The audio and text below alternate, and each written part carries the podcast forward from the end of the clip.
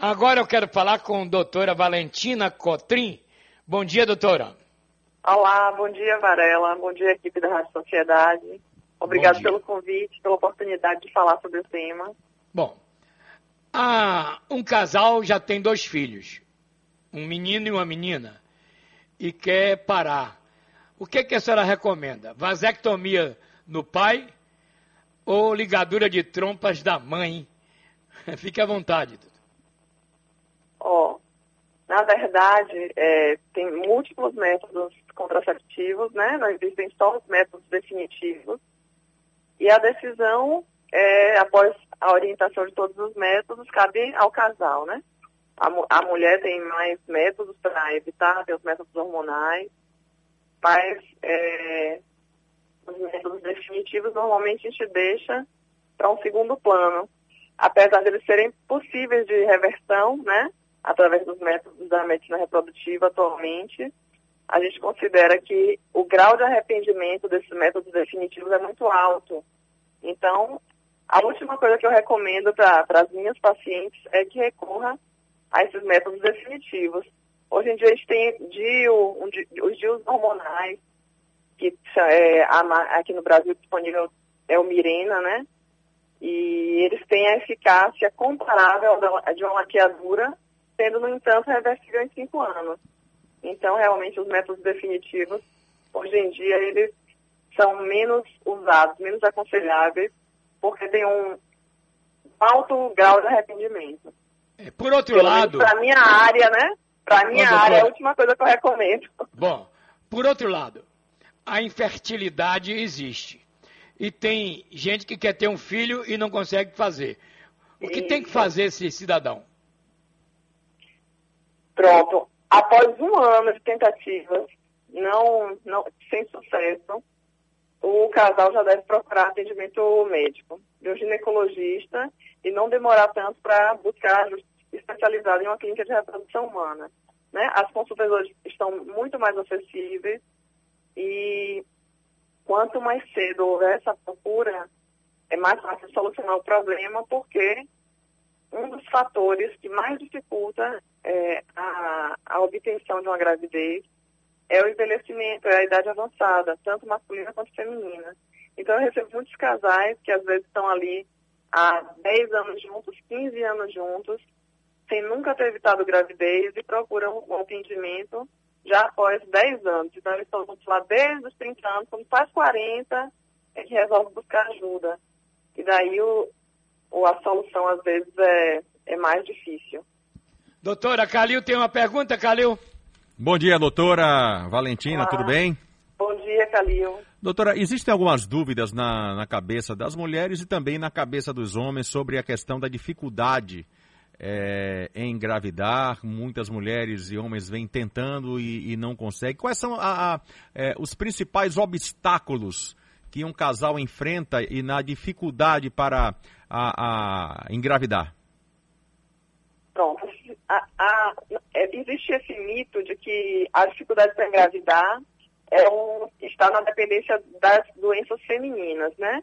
Quando a gente sabe que 40% dos casais que não conseguem engravidar, o motivo da, da não gravidez é um fator masculino, é uma diminuição na quantidade de espermatozoides. É, essa incidência de infertilidade vem aumentando no mundo. Então, há 10 anos atrás, quando eu comecei com a reprodução, a gente falava de 10, 15%. Hoje a gente fala 20, 25% de casais que terão em algum momento da vida dificuldade para engravidar. Então, a ansiedade também é um fator complicador? Sim. A ansiedade é um fator complicador, porque às vezes a, o paciente demora de buscar ajuda, quando busca ajuda, às vezes faz um tratamento, não tem sucesso, é, tem um, um, trauma psicológico, demora a retornar para fazer uma nova tentativa. Então, a ansiedade pode atrapalhar. Não que a ansiedade cause infertilidade, né? E também a, o paciente não deve esperar por mais de um ano. Após completar um ano, ele realmente deve buscar ajuda. É, já é diagnóstico de infertilidade com um ano. Bom, eu tenho um amigo, não vou citar o nome, viu, Calil? Que toda vez que marcava a vasectomia dele, a pressão subia e ele não fazia. dava um treco nele, aumento de pressão, voltava rapidinho, com medo de diabo da vasectomia. A vasectomia faz medo, doutora? Não, é um método muito simples, muito mais simples do que uma laqueadura tubária, apesar de a gente ter com mais frequência o uso da laqueadura, mas a vasectomia é muito simples.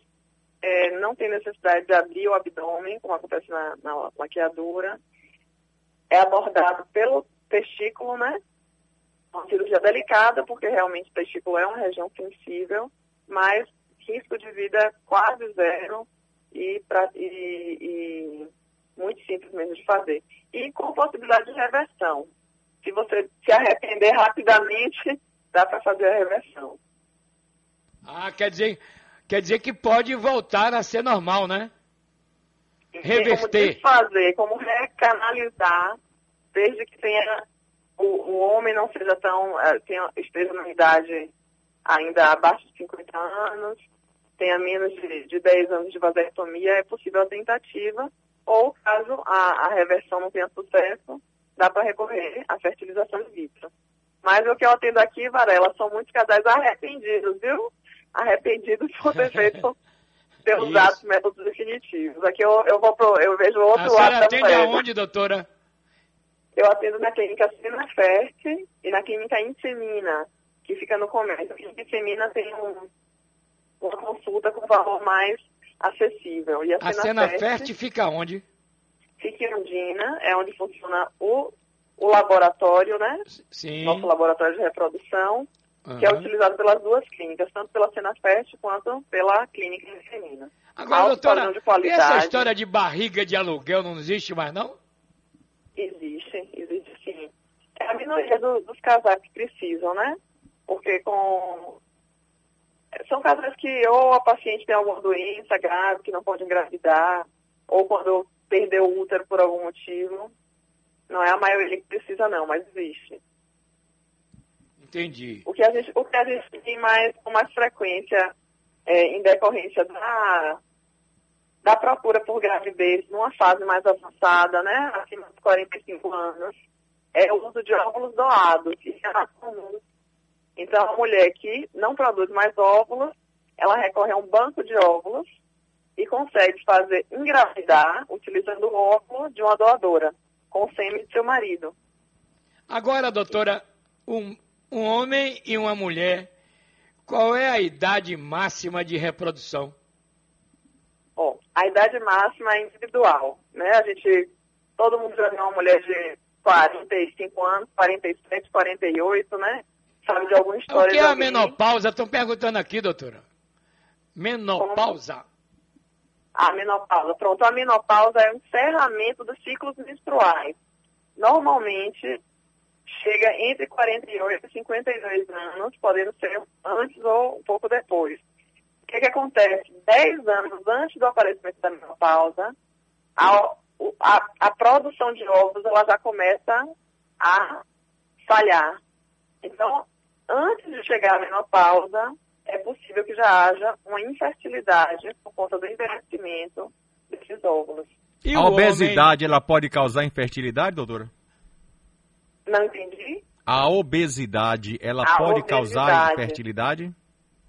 Pode. A, a, a, obesidade pode fazer com que a mulher não, não ovule, tenha problemas hormonais para concluir o ciclo menstrual. Tem mulheres com obesidade que passam meses sem menstruar ficam com irregularidades do ciclo menstrual e pode, às vezes, perdendo 10% desse peso, volta a ter as menstruações normais e acontece a gravidez.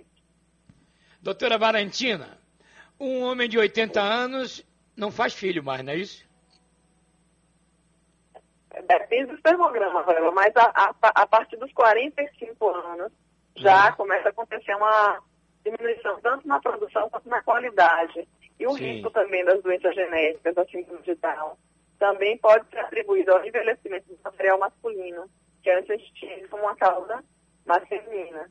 Mas pode, não é impossível. Para uma mulher realmente é impossível. Para o homem é muito improvável, até por fatores de, de é, ereção e tudo, seria é difícil, né? Mas é, não é impossível não. Para a mulher realmente é impossível.